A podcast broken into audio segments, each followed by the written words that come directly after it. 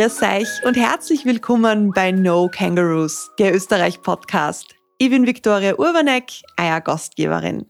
In einem Ortschafterl namens Buch wird man ja eher was Literarisches erwarten, oder? Bis zu Bücher schaffen es die Barmer und das Holz da allerdings nicht, denn sie werden anderweitig verwendet. Da werden nämlich Skis per Hand hergestellt und man kann auch selbst mitmachen. Wie das so ist und was die Skimanufaktur in Vorarlberg so besonders macht, das schauen wir uns heute an. Übrigens herzlich willkommen zur ersten Episode aus dem Ländle. Bereit also für einen Ausflug in die Welt der Skis? Los geht's!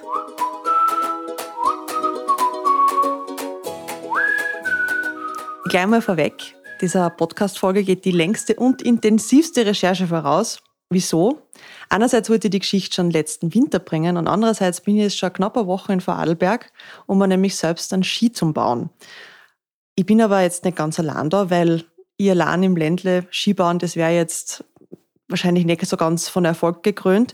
Ähm, aber mir gegenüber sitzt der Marcel Eberle der mit mir in den letzten Tagen da herumgewerkelt hat, aber nicht nur mit mir allein. Vor allem hat er mir aber auch über die Schultern geschaut und ich bin jetzt voll happy, dass wir da gemeinsam da sitzen bei dir daheim und mehr erfahren dürfen über deine Skimanufaktur. Ja, servus Victoria, freut mich, dass du da bist. Du bezeichnest dich ja selber als bekennender Skifreak und ich sage immer, dass ich das Skifahren kennen habe, bevor ich gehen habe kennen.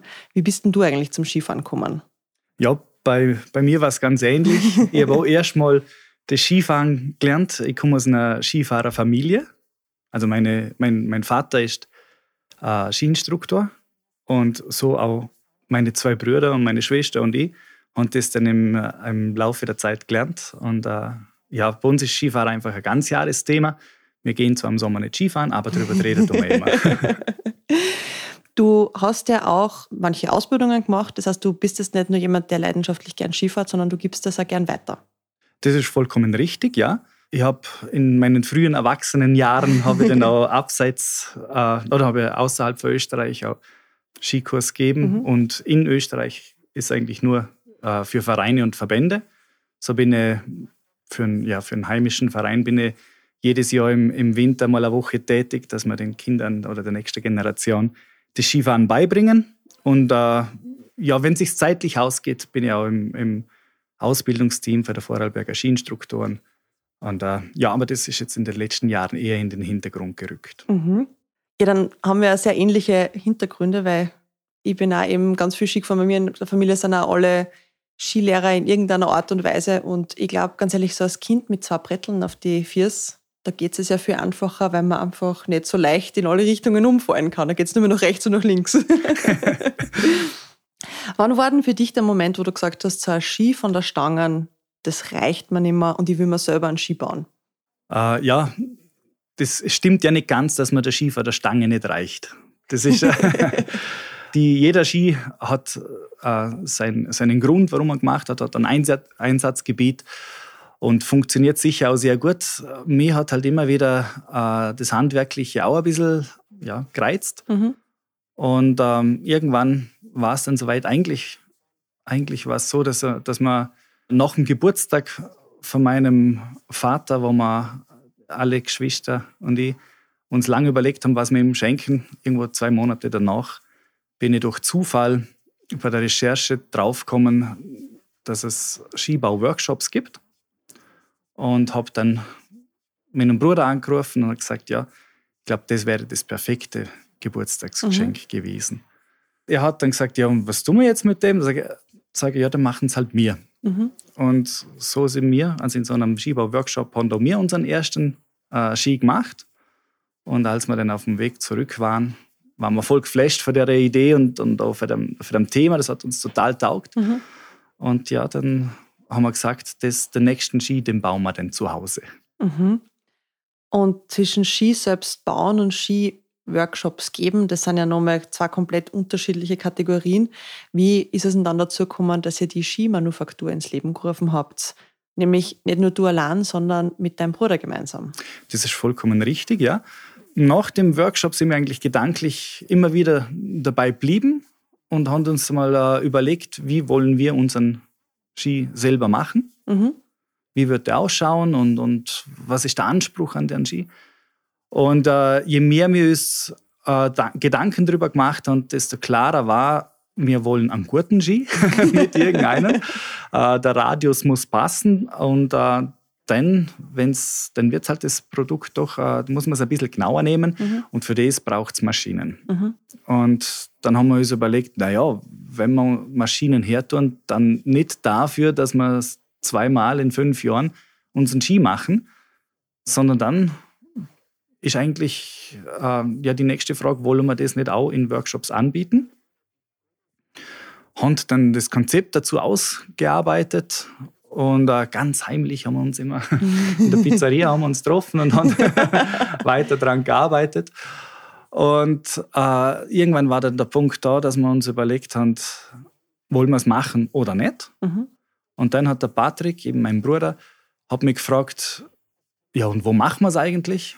Und dann sage ich, das Gasthaus von unseren Großeltern, das steht zu dem Zeitpunkt ist irgendwo fünf Jahre leer gestanden. Und dann habe ich gesagt, ja, im Schneiderkopf, mhm. da wäre, wäre die Möglichkeit dazu. Dann war es mal kurz still und dann sage ich so, Ausrede haben wir keine mehr. und dann sagt der Patrick, ja, entweder oder. Und dann haben wir uns dafür entschieden und dann ist es losgegangen. Mhm. Dann, Was für ein Jahr war das ungefähr? Das war im Jänner 2017. Also eh noch nicht so lange her. Nein, eh nicht. eh nicht. so vor vorgestern quasi. Ja, und dann haben wir, dann haben wir halt erstmals haben wir bei Oma und Opa angefragt, ob wir das überhaupt in den Räumlichkeiten machen dürfen. Mhm. Und äh, also zu dem Zeitpunkt äh, war ja schön, dass wir quasi den Segen einholen haben können. Bis mhm. zur Eröffnung haben sie es dann leider nicht geschafft. Mhm. Aber ja, wir haben dürfen äh, die Lokalität für uns verwenden und haben dann umgebaut und haben im Jahre 2018 haben wir offiziell den Schneiderkopf als wiedereröffnet, in dem mhm. Moment als Skimanufaktur. Quasi haben wir eine Eröffnung gefeiert. Mhm.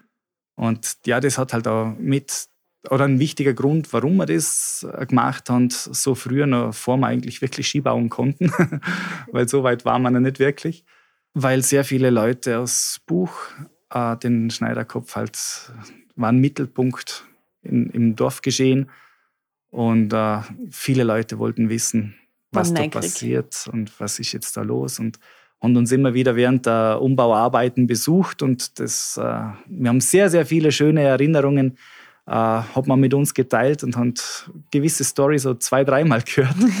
war immer ganz nett. Aber irgendwann war der Punkt da, wo wir gesagt haben, bitte schauen Sie euch an und lasst uns dann auch wieder arbeiten. Mhm, ja. Wie viele Leute wohnen da in Buch? Ungefähr 600.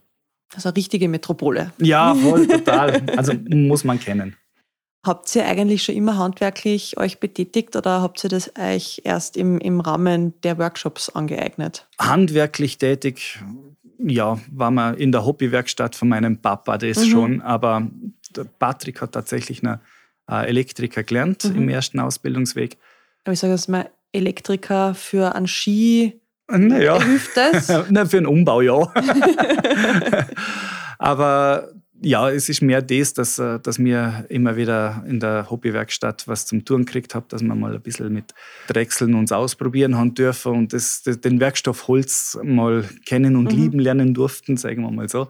Das war sicher ein spannender oder ein, ein wichtiger Teil. Wie viel Ausschuss hat es denn da am Anfang gegeben? Kann man das so irgendwie beziffern, wie viel Skis dann nicht geschafft haben oder wo überhaupt kein zweiter produziert worden ist? Ja, ich, ich erzähle ja immer wieder, oder man, wir haben heute noch Einzelstücke von den mhm. Anfängen stehen. Das liegt aber nicht daran, dass wir kein zweiter produziert haben, sondern das liegt daran, dass halt äh, kein Paar rausgekommen ist. wir haben am Anfang sehr, sehr viele Versuche gebraucht. Ich behaupte, dass wir jeden Fehler gemacht haben, den man machen kann. Und wenn nicht jeder, mal sehr viele. Mhm.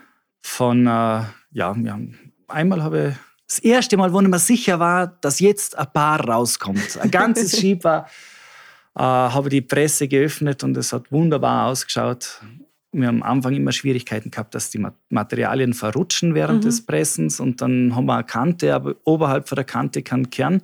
Das haben wir dann in den Griff gekriegt und jetzt haben wir das erste Mal ein paar Ski vor uns.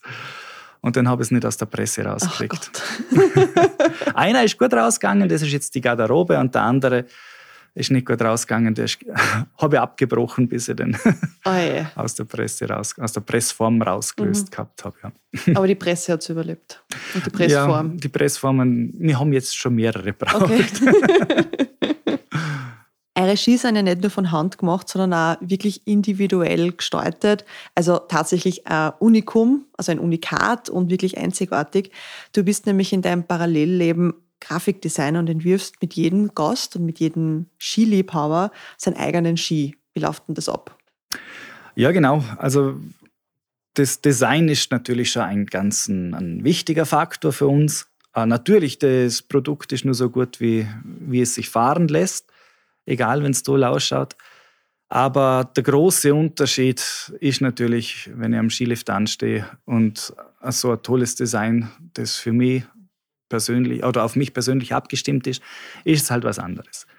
Und das äh, machen wir dann so, dass man entweder wie in deinem Fall, wo jetzt ein, kurzer Besuch nicht möglich ist, dass wir das ja über Telefonat machen, wo wir einfach mal uns überlegen, welche Furniere oder welche Materialien gefallen. Es muss ja nicht zwangsläufig äh, Holz sein.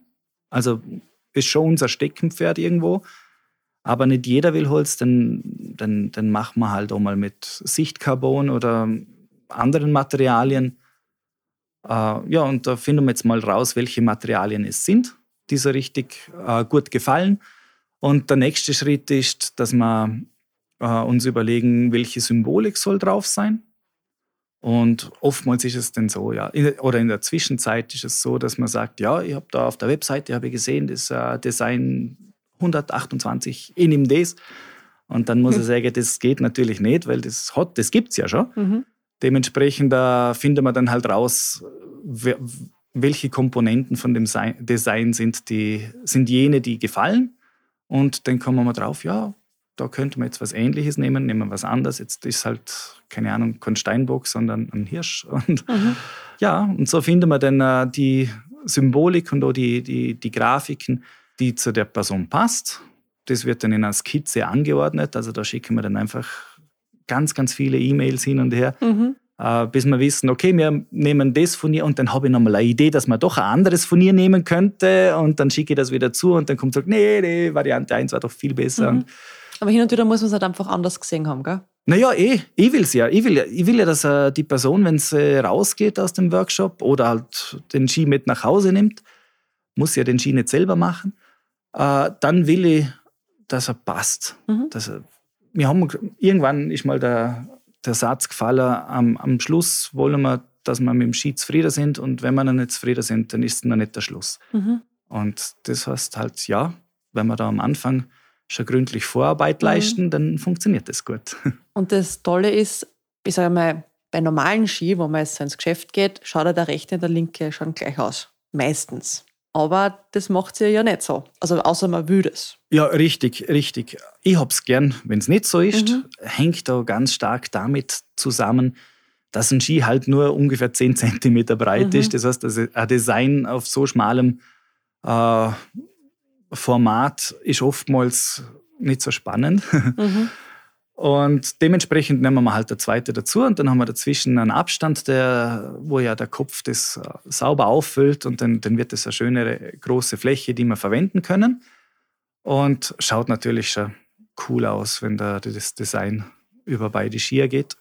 Vor allem man weiß, sollte man mal einen Ski verlieren, sofort welchen, dass man verloren hat. Ja, genau. Richtig. Gibt es irgendwelche Grenzen, wenn man so ans Design denkt, wo du sagst, okay, das, das geht eher nicht oder das ist schwierig oder das probieren wir jetzt einmal? Gibt es da irgendwas, wo du sagst, bis daher kommen wir jetzt, vielleicht schaffen wir noch irgendwas oder was, was, was ist denn überhaupt möglich? Ja? ja, möglich ist schon sehr, sehr viel. Es gibt Grenzen definitiv, aber wie du gesagt hast, das ist schwierig, das wird man bei uns nicht hören weil die Herausforderung bitte geht. Das, das lieben wir und äh, wir wachsen ja nur mit der Herausforderung. Unsere Technik, also was wir nicht, was wir auch schon gemacht haben, aber nicht allzu oft machen und auch nicht allzu gern machen, sind Drucke, mhm. weil das macht jeder. Also quasi, also die, die Schiede, was man sonst so sieht, die sind gedruckt, oder? Genau, da ist uh, oben ein, ein sogenanntes Top-Sheet, also eine Kunststofffolie, die auf der unteren Seite bedruckt wird. Das haben wir gemacht und wir wissen, dass wir es können, aber. Deswegen kommt man nicht zu euch. Na, na finde ich nicht. Äh, wir arbeiten sehr gern mit, mit Furnieren, wie schon gesagt, und da haben wir halt, also das, das wichtigste Werkzeug beim Design ist unser, unser Laser. Da wird graviert und wird gekartet. Und äh, dementsprechend können wir sehr genaue Einlegearbeiten machen mit verschiedenen Furnieren oder wir schneiden gewisse Teile raus, die wir dann mit, äh, mit eingefärbtem Epoxidharz auffüllen. So kommt bei uns Farbe äh, mhm. aufs Design.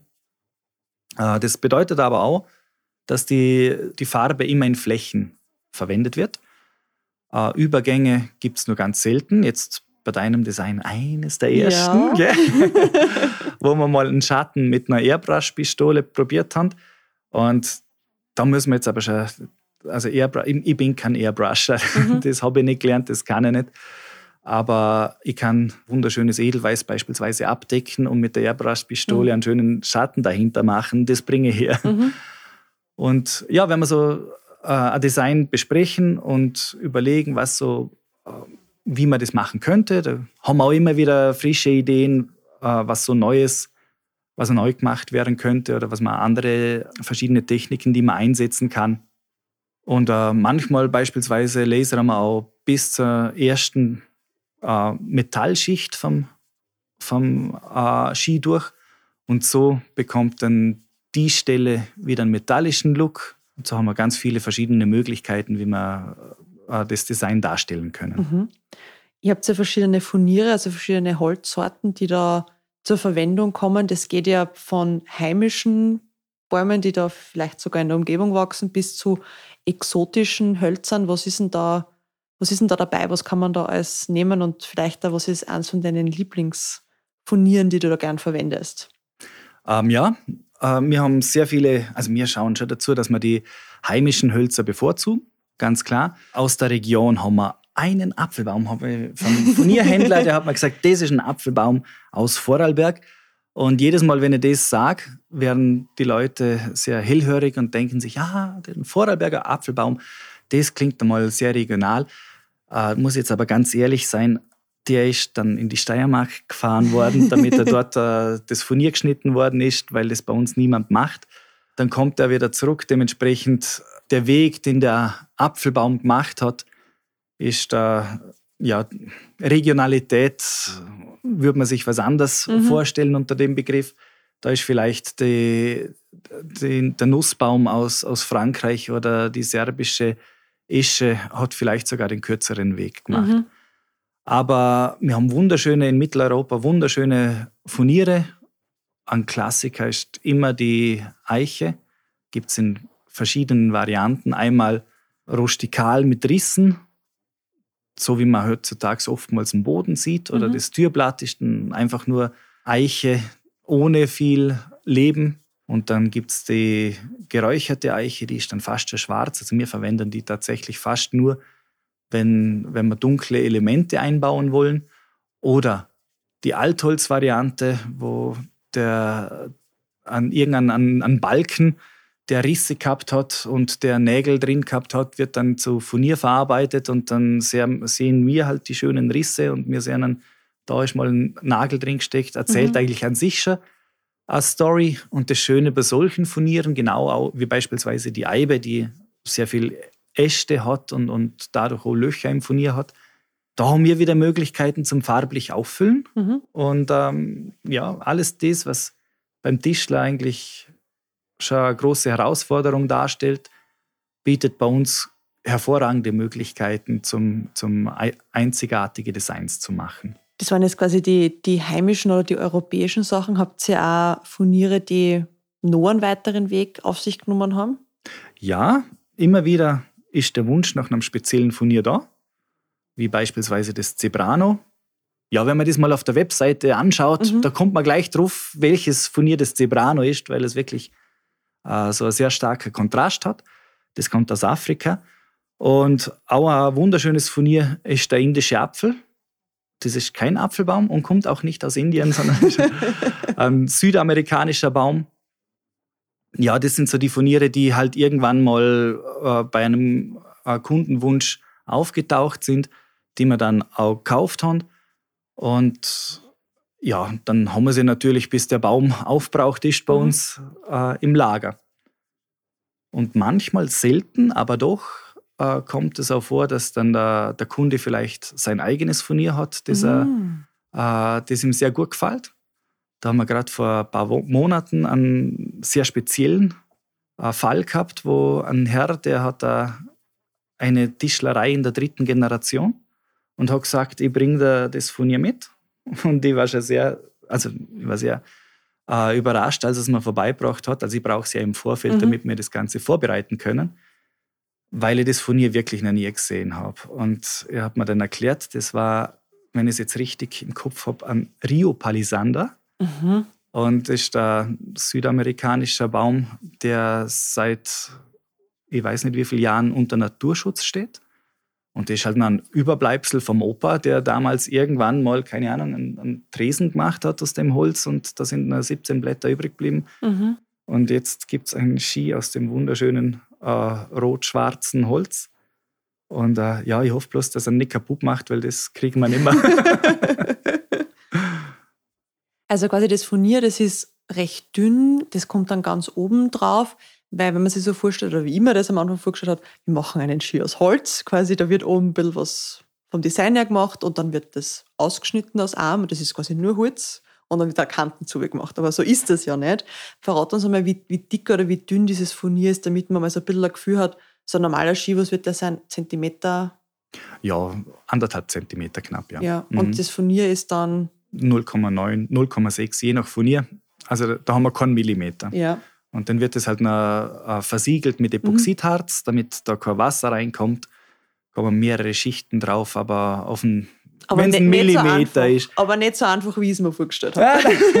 ja, es braucht Also der, der, Aufbau vom Ski, der Kern ist tatsächlich nach Holz. Mhm. Das ist auch ein, ein Qualitätsski im Laden, hat auch einen Holzkern. Mhm. Dann kommen aber halt noch ein paar Schichten dazu, wie Carbon und, und, und Metallschicht, eine Titan-Aluminium-Legierung.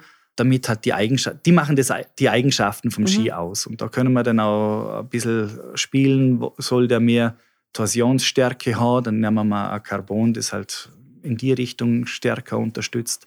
Und uh, ja, so können wir die Eigenschaften auf den Fahrer anpassen. Mhm. Kommen wir jetzt zum Workshop der dauert ja entweder ein ganzes Wochenende oder fünf Tage oder fünf Abende unter der Woche. Und das ist jetzt aber nicht so, dass man daherkommt und dir bei der Arbeit zuschaut, sondern das ist tatsächlich ein Workshop. Da muss man selber schleifen, picken, schneiden und so weiter. Das ist wirklich Handarbeit. Nimm uns einmal mit, wie kann man sich so diesen Workshop vorstellen und ist es wirklich so, dass man als Teilnehmer so viel selber hackeln muss? Oder wie ihr sagt, schaffen. Ja, schaffen. Mal bei uns wird schon geschafft. also wir haben äh, zu den Zeiten, wir haben zwei verschiedene Modelle. Modelle, ja genau. Das eine ist der Abendkurs, Montag bis Freitag am Abend von, von 18 bis 22 Uhr. Wobei, wir haben noch nie um 10 Uhr aufgehört. Also. Aber wir haben immer Garde dabei gehabt. Ja, ja, also es kann passieren, dass Viertel nach 10 wird die, die Aufgaben, die da gemacht werden, ah, stopp, äh, bleiben wir noch kurz beim, bei den Zeiten. Abend von 8 bis von 16, nach stopp, 18. von 18 bis 22 Uhr. Oder eben der Wochenendkurs. Da haben wir den Freitag, der Freitag am Abend von 8 bis 22 Uhr und dann nehmen wir uns äh, Samstag und Sonntag im Grunde den ganzen Tag Zeit, jeweils von irgendwo 9 bis 18 Uhr. Also das heißt, die, die Zeit, die wir in der Werkstatt verbringen, ist ungefähr dieselbe. Äh, ist nur da, einmal haben wir halt, den, sind wir den ganzen Tag dran und sonst halt am Abend immer. Mhm. Genau, und äh, wir starten damit, dass wir mal die Kanten an den Belag kleben. Das ist so mal mhm. eine der ersten Aufgaben. Und eine richtige Futzelarbeit, weil wenn das nicht gescheit ist, dann. Ja, genau. Also da braucht man auch ein bisschen Zeit und da messen wir dann auch lieber dreimal mehrmals nach, weil schlussendlich wollen wir ja einen qualitativ hochwertigen Ski mit dem gleichen Radius nach links wie auch noch nach rechts. Und äh, das, ja, damit wir das halt gewährleisten können, nehmen wir uns da gerne ein bisschen Zeit dafür auch. Dann werden die Einzelkomponenten vom Kern werden dann zusammengeklebt. Ähm, ja, schlussendlich werden alle Komponenten vorbereitet. Wir tun das ähm, Titanal, also Titan-Aluminium-Legierung, tun wir anschleifen. Wir tun schlussendlich alle Komponenten reinigen. Und erst dann sind wir bereit, dass wir das verkleben können. Und das ist also ganz, ganz selten am ersten Abend. Mhm. Wir sind jetzt schon bei Mittwoch oder so, wenn wir ja. einen, einen Wochenkurs uns anschauen. Und beim Verkleben wird, werden die ganzen Schichten äh, mit Epoxidharz zusammengeklebt und anschließend verpresst. Ähm, ja, die, die Schichten kommen übereinander wie bei einem Sandwich, deshalb mhm. heißt es auch Sandwichbauweise. Und dann wird es äh, unter Druck und unter Hitze äh, über Nacht ausgehärtet. man darf das magische Vakuum nicht vergessen, weil das ist nämlich ganz spannend. Da wird nämlich der Ski nochmal einpackelt und dann kommt das Vakuum daher und zirkt das Ganze alles aus, was zu viel ist, also an Luft und auch was zu viel ist an, an, an Harz, an Epoxidharz. Und dann ist das total lustig, wenn man da zuschaut, wenn sie das da so zuleckt und wirklich so anschmiegt und dann, was da für ein Druck entsteht da drinnen, ja. Ja, vollkommen richtig. Äh, das Vakuum hat äh, eigentlich bei uns eine andere Aufgabe.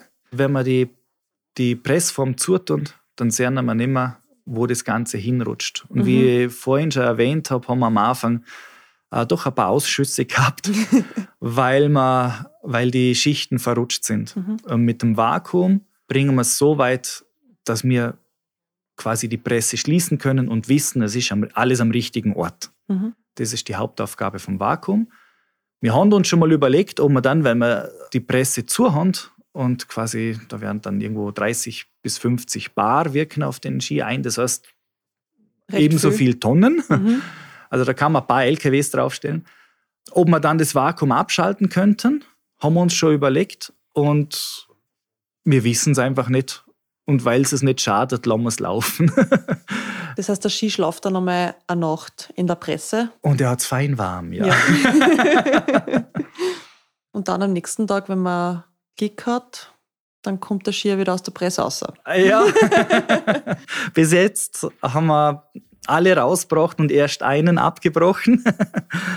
und genau, dann wird, kommt er raus und jetzt geht es daran, jetzt sägen wir quasi alles, was nicht zum Ski dazugehört, ringsum weg. Dann haben wir eine Stichsäge und dann mal ganz. Also man muss sich das so vorstellen, wie wenn man eine Form hernimmt, wie für ein Play-Doh oder für einen Sound und man druckt das zusammen dann, und es ist zu viel Sound oder Play-Doh drinnen, dann druckt es auf der Seite aus. Genau. Und wir bauen ja den Ski schon absichtlich ein bisschen breiter, weil manche Sachen, die bewegen sich dann vorher noch gern. Das heißt, man muss sich vorstellen, das ist so ein Ski mit einem dicken Kuchenrand außen rundherum und den muss man dann nachher noch wegschneiden. Das ist sehr charmant formuliert, ja. da steht dann halt hauptsächlich Carbon weg, weil das äh, Carbon, ja, wir wollen das gar nicht auf die richtige Form zuschneiden, weil es verfranst dann ja. Das heißt, wir haben einen Rohling, der ist breiter als das, was wir schlussendlich brauchen und der Rest wird weggeschnitten. Und immer wieder hören wir dann, ja, ja, eigentlich nicht so viel Erfahrung mit Sägen, mit einer Stichsäge. Das macht gar nichts, das probieren wir dann einfach und äh, wir schauen dann dazu, dass man nicht in den Ski reinsägt. Ist auch noch nie passiert übrigens. Jeder fragt mich das. Na, es hat noch nie jemand den Ski in der Mitte auseinandergesägt. Und das ist also, das, die Handgriffe sind bewältigbar, auch wenn man äh, nicht allzu oft handwerklich tätig war. Äh, natürlich muss man nichts machen, das man nicht will. Aber wir sind schon davon überzeugt, ein bisschen ein Nervenkitzel darf denn schon sein. Genau, und dann kommt tatsächlich ein Arbeitsschritt, den wir gerne selber machen, und das ist der restliche ein bis fünf Millimeter, je nachdem, wie, wie genau, mutig, wie, wie mutig, man, ist, ist, genau, wie genau man ausgesägt hat. Der restliche Millimeter, äh, den schleifen wir dann weg. Und die Aufgabe übernehmen wir, weil man da jetzt wirklich könnte jetzt das erste Mal den Ski richtig beleidigen. Und dass man das halt nicht tut, übernehmen wir den Teil. Und in der Zwischenzeit kann natürlich beim anderen Skischer die Oberfläche aufpoliert werden und, und, und finalisiert werden. Wir müssen da dazu sagen, dass, dass wir als Team da immer arbeiten während des Workshops. Es würde, wir haben es am Anfang probiert, jeder macht immer den gleichen Arbeitsschritt und wir erklären jeden Arbeitsschritt und dann wird er durchgeführt. das hat nicht so gut funktioniert, weil jeder hat die gleiche, das gleiche Werkzeug, wollte das gleiche Werkzeug verwenden. Und außerdem ist jeder dann zum selben Zeitpunkt an dem Moment, wo er die Presse verwenden mhm. würde. Und so machen wir es so, dass jeder die wichtigen Schritte, die wichtigen Arbeitsschritte, wie eben das Aussägen vom Ski beispielsweise, mhm. macht er bei seinem eigenen Ski. Und so aus, also so gewisse Arbeitsschritte, die jetzt nicht so wichtig ist das falsche Wort, aber die sind genauso wichtig, aber die sind jetzt nicht, nicht so. Hakelig. Ja, ob jetzt du dein, die, die VDS-Matte, die da reinkommt, selber reinigst oder ob das der Herbert für dich macht, ist eigentlich egal. Mhm. Und so, wenn du einen Ski machst, arbeitest du nie immer nur an deinem Ski. Es ist eine Teamarbeit mit, mit drei bis vier äh, Personen, die die gar nicht kennen mhm. und wo du jedes Mal hoffst, dass sie ja ihr Bestes geben. Aber nachdem du das ja auch machst, äh, werden auch die sich bemühen. Und schlussendlich haben wir dann einen ganz tollen Ski und dann kommt ein Moment mit viel Tränen, wenn man das erste Mal, wenn der Ski gerade fertig ist, die Oberfläche richtig schön ist, alles wunderbar ausschaut und wunderschön anfühlt. Mhm. Ich bin bekennender Skistreichler geworden. Dann wirst du dahergehen und das erste Mal ein Loch in deinen Ski reinbohren, damit wir auch die Bindung montieren können. Ah. Also ich muss sagen, ich bin ja jetzt dahergekommen und habe keinen kennt, der da sonst beim Workshop dabei ist. Und wir haben uns jetzt schon ausgemacht, dass wir nächstes Jahr uns da wieder treffen und dann auch gemeinsam Skifahren gehen und dann unsere Ski, die wir gemeinsam baut haben, weil man baut ja nicht nur einen Ski, sondern wir bauen ja zu viert vier Skis. Und man hat überall irgendwo seine Finger drinnen gehabt und das ist einfach so schön. Also dieses Gemeinschaftsgefühl, weil es sind alle, jeder tut gern Skifahren. Ja, genau. Und es ist einfach so schön, wenn man sowas teilen kann und ich glaube, das wird dann auch richtig schön, wenn man die, die Skis auch wieder dann zusammenbringt und dann zu viert da dann nochmal irgendwo die Pisten wählt. Ja, mit ein bisschen Glück darf ich ja mitgehen, dann sind wir schon fünf. genau, also äh, wir haben ja das Glück, dass wir alle ein gemeinsames Hobby haben und ein gemeinsames Ziel mhm. auch, nämlich einen tollen Ski. Das heißt, wir haben immer äh, irgendetwas, über das wir uns unterhalten können, über das man philosophieren kann. Äh, und es wird auch nie langweilig. Und die Gruppe mit vier Personen am Wochenende, oftmals auch nur drei. Mhm. Ja, die ist überschaubar, man lernt, lernt, sich schnell kennen und schlussendlich haben wir ein tolles gemeinschaftliches Erlebnis, äh, wo wir auch immer wieder hören, dass es einfach eine ganz tolle, eine tolle Auszeit vom Alltag ist. Mhm. Wieso jetzt gerade vier? Ja, wir sind äh, mit dem Platz nicht so gesegnet. wir haben eine ganz tolle Gaststätte übernommen und eine Skiwerkstatt daraus gemacht. Wenn, falls noch jemand ein paar Quadratmeter übrig hat, die er vorbeibringen kann bei uns, wir nehmen gerne und würden dann einen fünften dazu nehmen. Der Platz ist nicht allzu groß. Wir mögen aber den Ort so gern.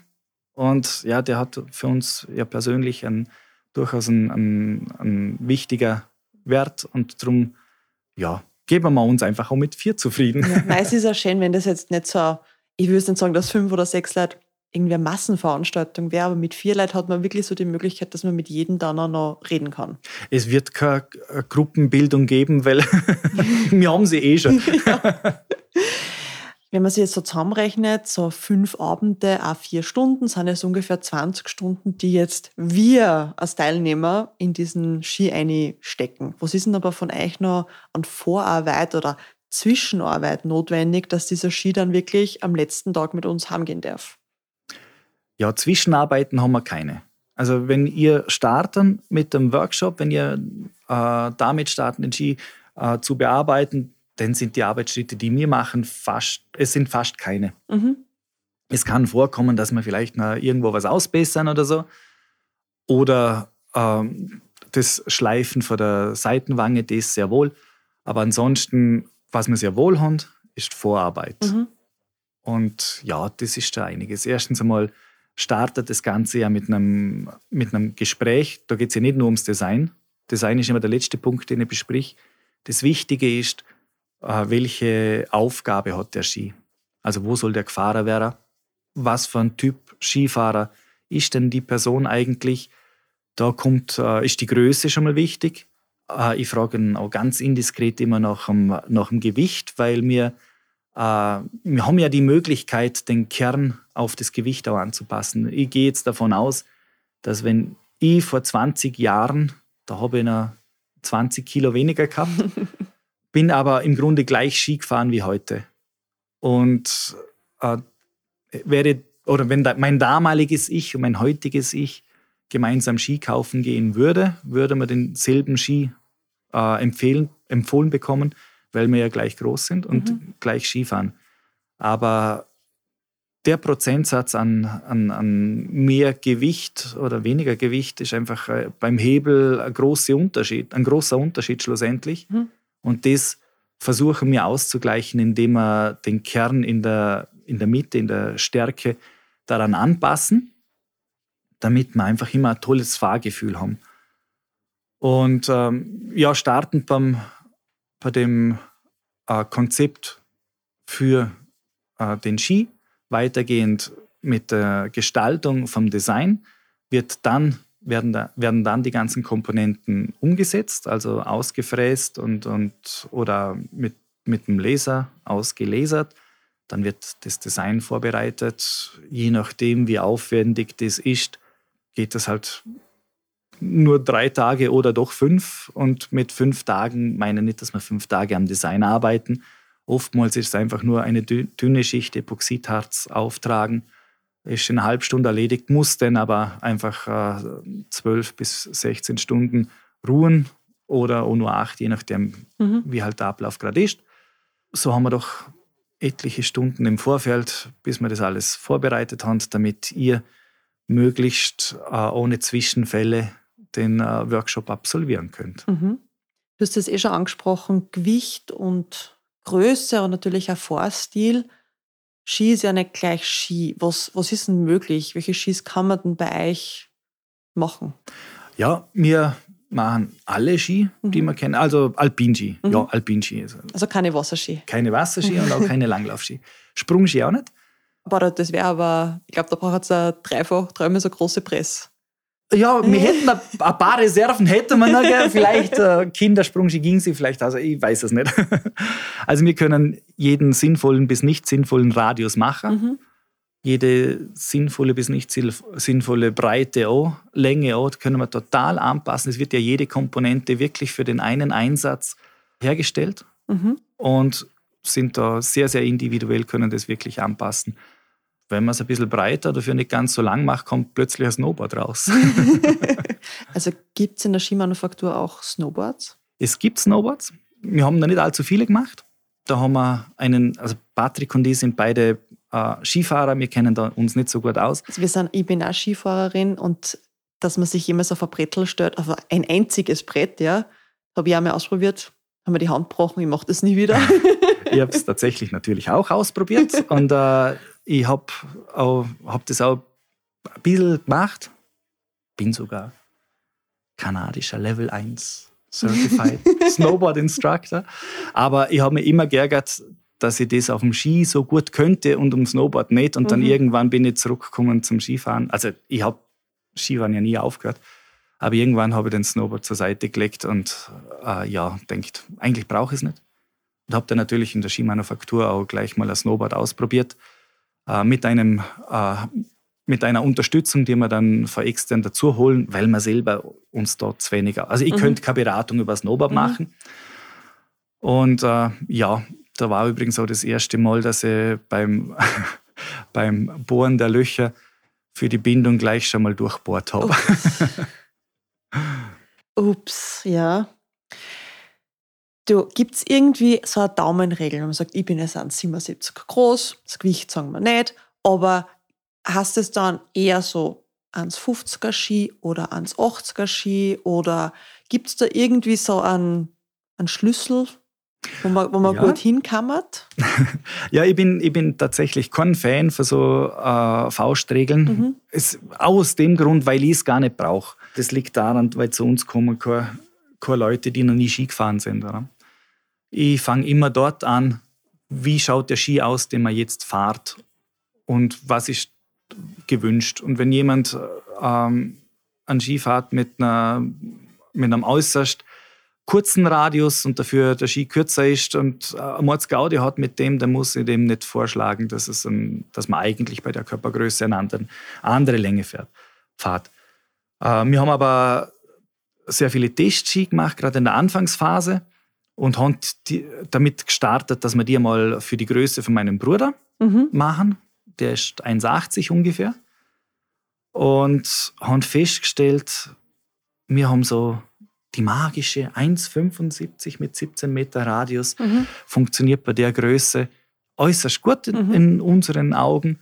Das ist ein wendiger, aber durchaus ein sportlicher Ski. Also mit dem fahrt man jetzt nicht unbedingt das Skirennen, aber man kann den ganzen Tag toll damit fahren. Man kann auch schnell fahren, man kann kurze Schwünge machen. Das funktioniert sehr, sehr gut. Und wenn du jetzt sagst, mit 1,77 überlegen wir uns, ob wir halt vielleicht ein bisschen kürzer oder vielleicht auch nicht kürzer machen wollen. Und dann ist das halt vielleicht 1,70 mit 16 Meter Radius oder vielleicht bleiben wir bei den 17. Hängt da ein bisschen davon ab, welchen Ski du fährst, welche, welche Vorlieben du hast. Genau, und dann kommt es auch darauf an, was für ein Typus Ski das ist. Wenn wir jetzt einen All-Mountain-Ski machen, der dann ja noch einen Frontrocker hat, dann kann man den auch ein bisschen länger fahren. Und ja, da kommen wir dann im, im Gespräch auf ein sehr tolles Konzept. Mhm. Für alle, die jetzt noch nicht so ski-affin sind, was ist denn diese Bezeichnung Rocker? Ja, der Rocker, das ist ähm, eine verlängerte, eigentlich ist es die Skispitze. Die mhm. Skispitze ist ja aufgebogen, das sind dann irgendwo so die vorderen irgendwo 15 Zentimeter. Und dann ist irgendwann in den letzten Jahren mal jemand auf die findige Idee gekommen, quasi die, die Skispitze zu verlängern. Mhm. Das heißt, der Punkt, wo beide Skier, wenn man sie aneinander haltet, wo sie zusammenkommen, ist nicht ganz vorne bei der Schaufel, mhm. sondern um 10, 15 Zentimeter mhm. nach hinten versetzt. Und das wiederum bedeutet, dass die Schaufel, also ein längerer Teil der Schaufel, prinzipiell nach oben gerichtet ist, was für mehr Auftrieb sorgt. Aber auf der anderen Seite die sogenannte effektive Kantenlänge, sprich jene Kantenlänge, die bei einem geschwungenen Radius im Schnee steckt, äh, die wird verkürzt. Und das ist, ich finde das mega cool, total lässig. Sobald man mal ein bisschen abseits der Piste fahren möchte, empfehle ich das immer, weil mit der Technik äh, haben wir die Möglichkeit, dass wir wirklich auf der, auf der Piste äh, toll karfen können. Mhm.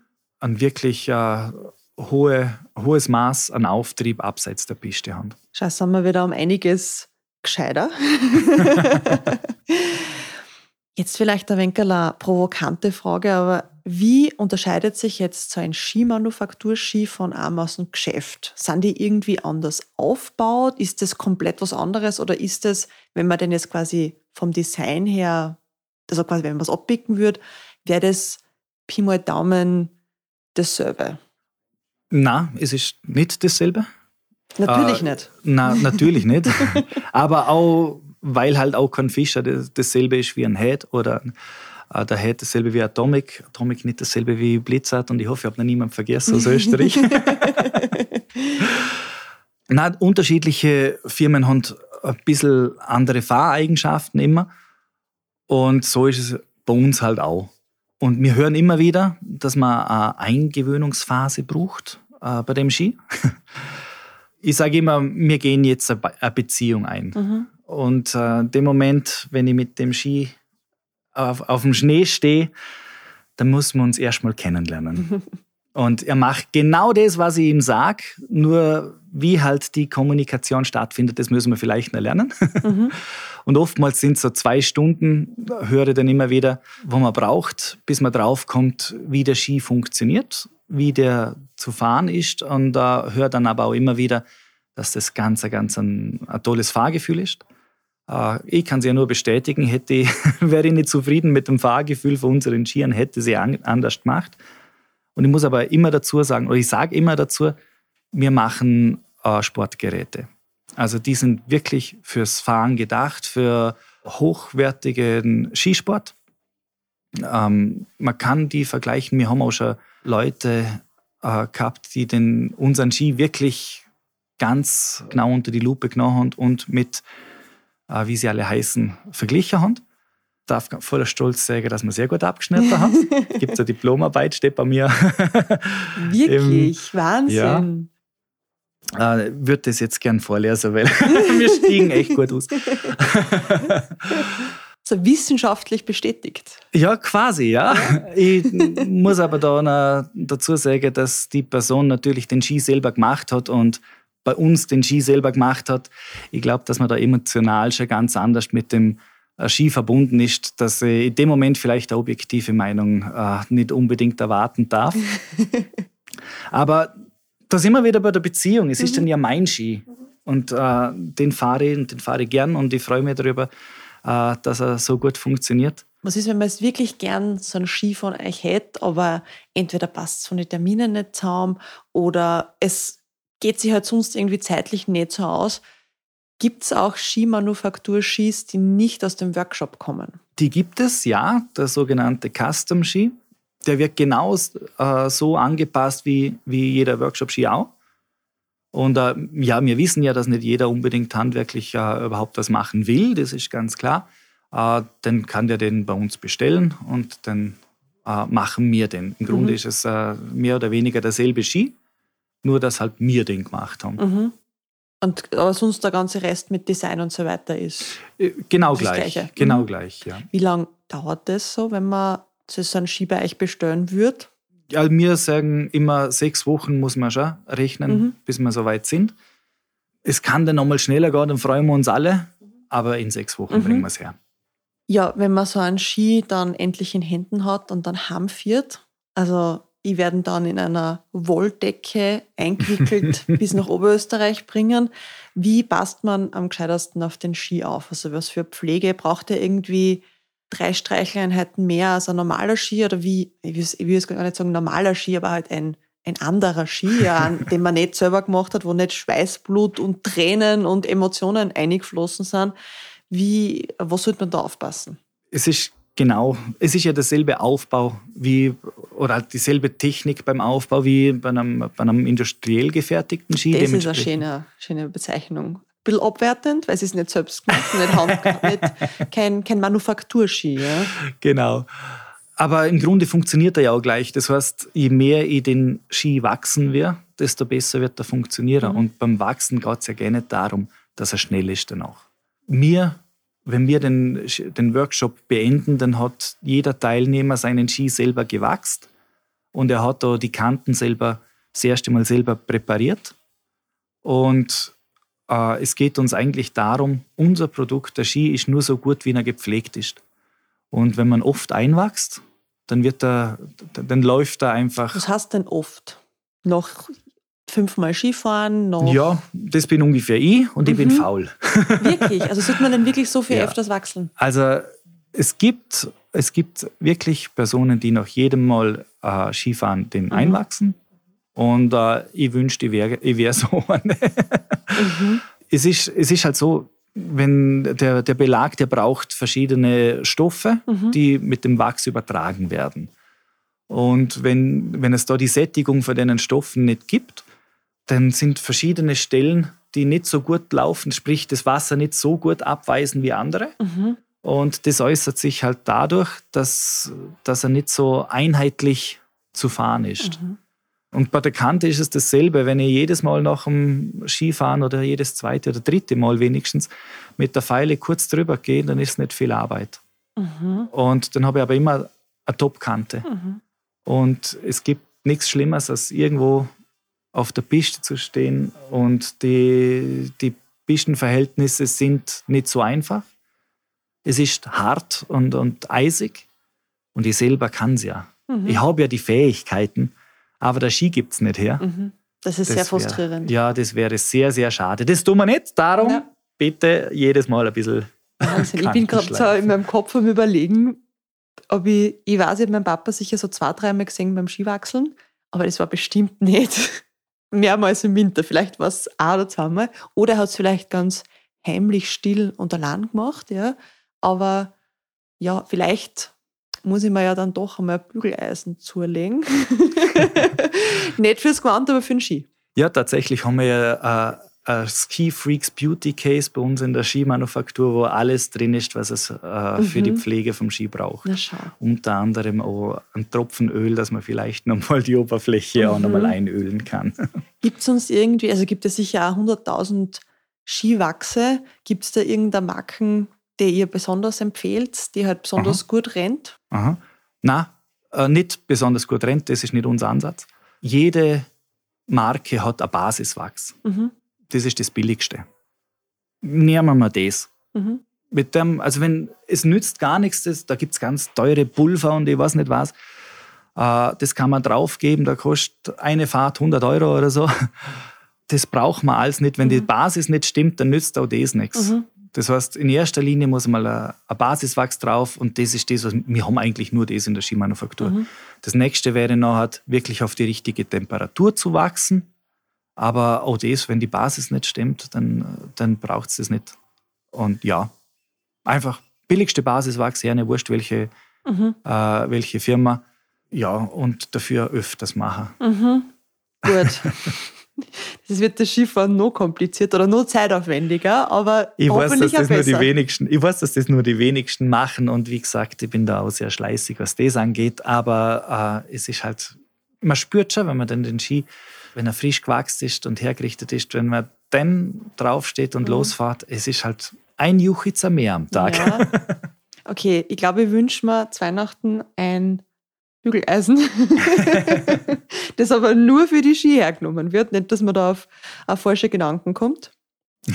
Du, wir, wir reden jetzt schon recht lange, aber ich habe noch ein paar, ein paar Fragen an dich. Und zwar, wie weit kommen denn die Gäste jetzt her, dass sie bei dir einen Ski bauen? Also ich bin jetzt gute 500 Kilometer hergefahren mhm. aus Oberösterreich, aber ist das, sind das jetzt eher Leute aus Vorarlberg oder aus Allgäu oder mhm. sogar aus der Schweiz? Oder wo, wo, wo kommen die Leute her, die was sie da bei dir zusammenfinden? Ja, schau, ein Vorarlberger ist natürlich äh, sehr oft da, weil halt der Weg auch kurz ist. Mhm. Äh, wir haben immer wieder Gäste aus der Schweiz und Deutschland und da aber halt auch wirklich aus allen Bereichen. Mhm. Also aus irgendeinem Grund kommen äh, Gegend Frankfurt viele mhm. oder viele, immer wieder welche. Aber auch für ganz Österreich, für der Steiermark, für Wien haben wir schon Gäste da gehabt. Und der weiteste Angereiste ist aus Neuseeland gekommen. Na schau, der hat den dann nicht nur mit dem Auto heim transportieren müssen, sondern quasi im Flieger und Sondergepäck und so weiter, damit ja, genau. der da gut die andere Seite der Welt kommt. Genau. Wie viele Termine gibt es denn eigentlich bei euch? So, die macht es ja nicht nur im Winter, sondern also jetzt, wenn wir das aufnehmen, es ist Mitte, Ende September, aber ihr habt ja Termine, die eigentlich fast jeden Monat gibt es immer wieder mal. Genau, also in, in dem Jahr, äh, das war jetzt tatsächlich das erste Jahr, wo wir keinen Monat auslassen. Mhm. Ja, und die Hauptsaison ist natürlich von September bis Weihnachten. Jeder will in der Saison noch hat den Skifahrer. Das bedeutet, das sind auch äh, die Termine, die sehr schnell oder oft ausgebucht sind.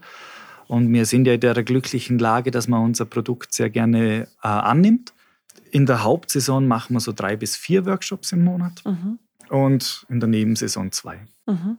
Und du hast mir schon verraten, dass für die jetzige Saison das eigentlich keine Plätze mehr gibt. Ja, äh, die nächsten freien äh, Workshop-Plätze sind momentan, also stand jetzt Ende Februar. Mhm. Ja, aber da ist dann, ob man dann im Februar oder im März oder im Mai einen Ski macht, die Skisaison ist im Grunde eh schon fast vorbei oder ganz vorbei. Da konzentrieren wir uns gleich schon auf die nächste Saison, also gleich anmelden. Mhm, ja. Also wirklich, wer, wer, die, wer das unbedingt machen möchte, halt einfach so früh wie möglich, weil ich habe mir im, ich glaube, wir haben im Jänner, Februar mal kurz geredet gehabt und da sind wir dann übereingekommen, dass es in der, in der letzten Wintersaison nimmer ausgeht und haben wir uns dann quasi ein Dreivierteljahr im Vorfeld auf September geeinigt. ja, genau, genau. Jetzt habe ich die Ski, aber ich brauche eine Stecken. Jetzt will ich natürlich nicht mit diesen Schirchen stecken von irgendeinem Geschäft daher. Gibt es da vielleicht irgendwelche Ideen, ja. dass man da vielleicht was Passendes und Fesches dazu macht?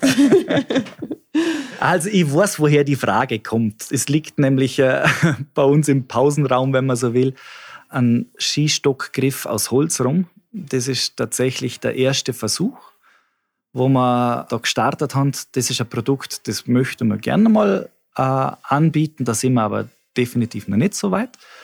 Aber die Vision von uns geht genau in die Richtung. Jetzt haben wir einen tollen Ski. Jetzt wäre schön, wir hätten die passende Skistöcke dazu.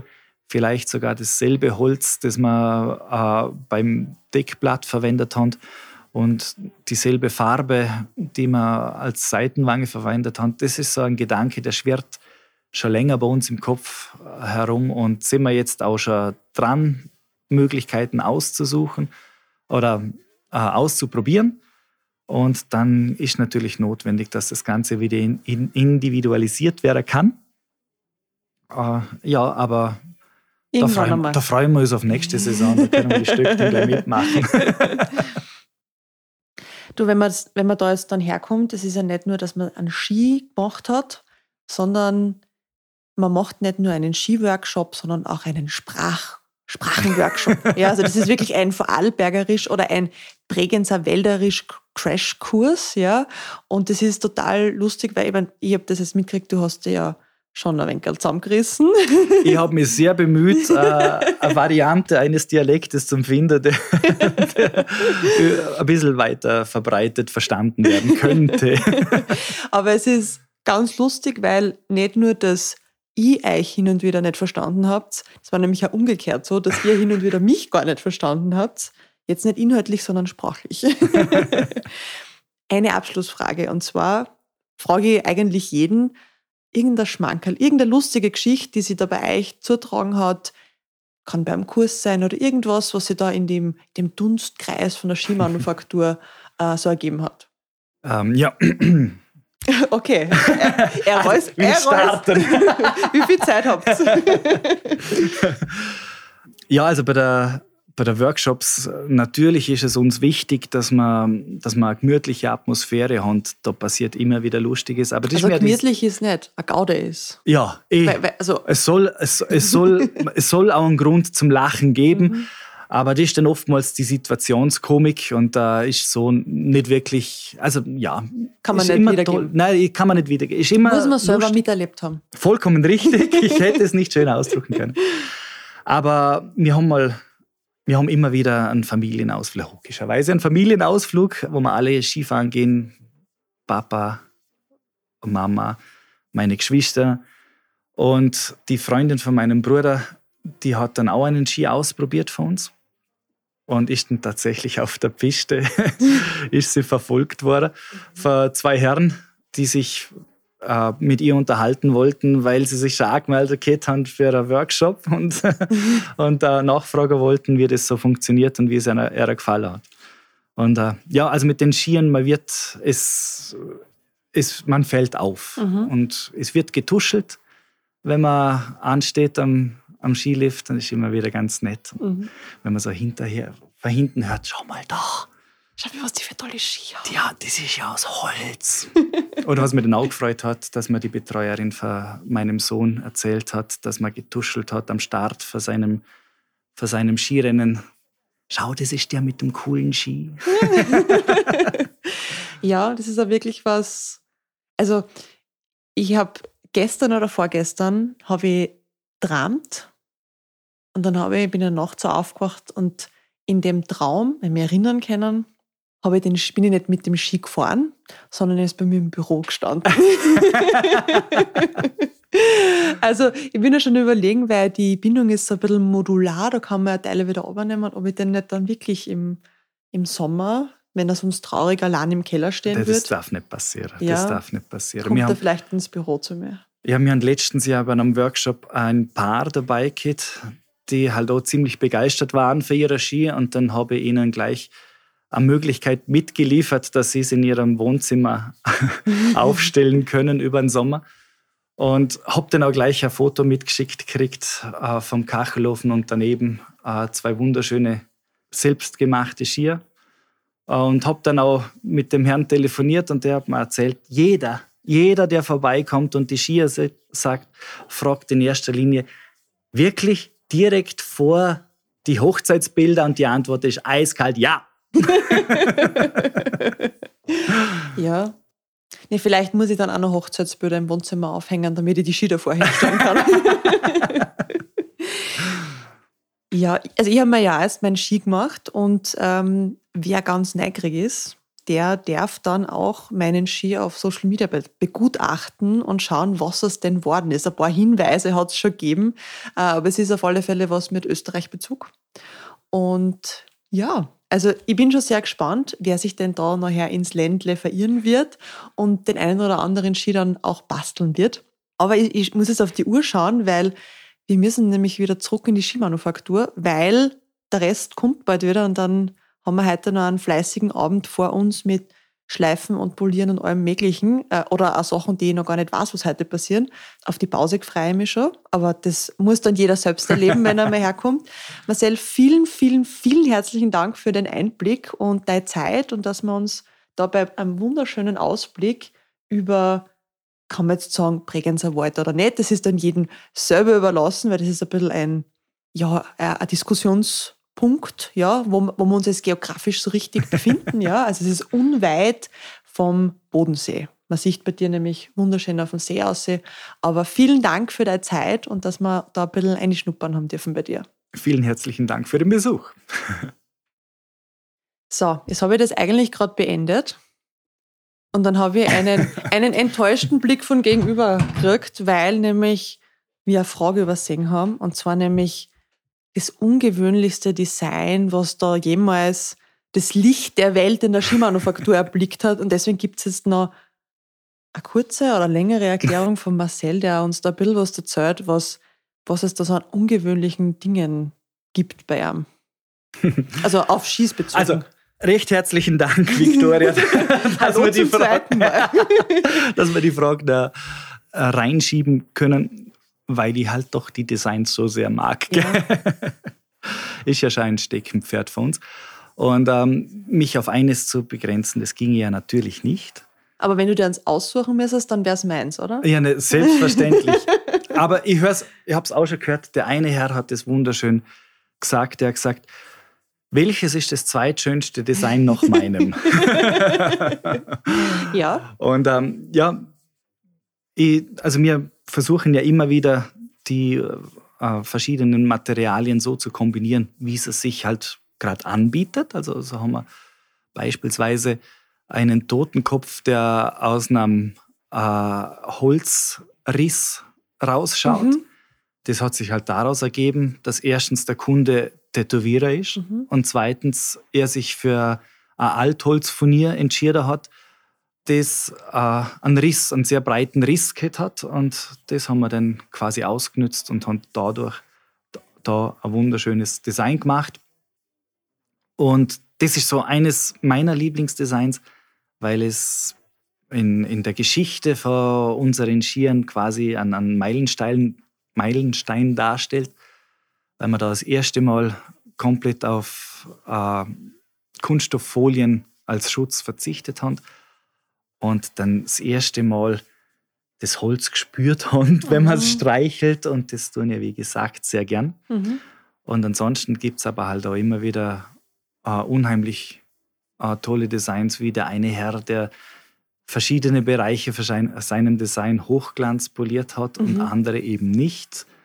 Oder die eine Dame, die man, bei der wir quasi einen Lebenslauf schon erzählen auf ihrem Design, weil's, äh, weil wir wunderschöne Grafiken äh, gefunden haben, die so äh, passend zu ihrem, zu, zu ihrem Lebenslauf sind, von angefangen davon, dass ein Baum auf einem Buch wächst, weil mhm. sie ja ihre Wurzeln jetzt im Buch geschlagen hat, mhm. zum Nachnamen Finkhorst und zwei Finken in einem Nest äh, in dem Baum sitzen und ich habe schon gesagt, wir bringen dann einen, einen, dritten Finken rein, wenn sie das dritte Mal schwanger ist. ja, und zwei weitere Finken äh, kreisen herum, weil sie ja sich um das Nest kümmern. Finde ich ein wunderschönes Bild. Oder aber auch äh, das Design, das wir jetzt endlich für meine Mama fertig gebracht haben. Der Ski Nummer eins. Der Ski Nummer eins, genau. Wir haben schon mal ein Design gehabt und haben dann aber in dem Moment, wo wir das noch eigentlich verbauen wollten, haben wir so viele Entwicklungsschritte plötzlich gemacht, dass wir gesagt haben, na, Mama, wir haben gesagt, du kriegst den ersten Ski, aber das ist ja nicht. Mhm. Da warten wir noch ein bisschen. Und dann haben wir also die Nummer 1 aufgehalten für jetzt als irgendwo 230. Ski oder so. Mhm. Aber auch da haben wir wieder eine neue Technik gefunden und haben ein ganz ein tolles Design, das in meinen Augen einfach sehr passend zu der Person ist. Mhm. Danke dir. Danke, Victoria, dass du dir die Zeit nimmst. Für gute Geschichten immer. Danke dir.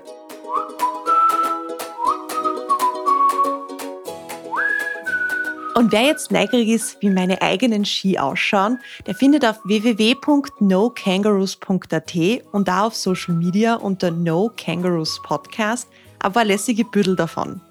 Es ist ja bald Weihnachten und vielleicht ist so ein Gutschein für so einen Skibau-Workshop in der Skimanufaktur ja genau das Richtige für angeliebten Menschen von euch. Wer den Podcast lässig findet, der darf das gern weiter erzählen und dem Podcast auch gute Bewertung hinterlassen. Das hilft mir, dass den Podcast noch mehr Leid finden. Bald gibt's ja wieder eine neue Episode. Es erwarten euch lässige Geschichten. Wir hören uns also bald wieder. Pfiat euch und Baba!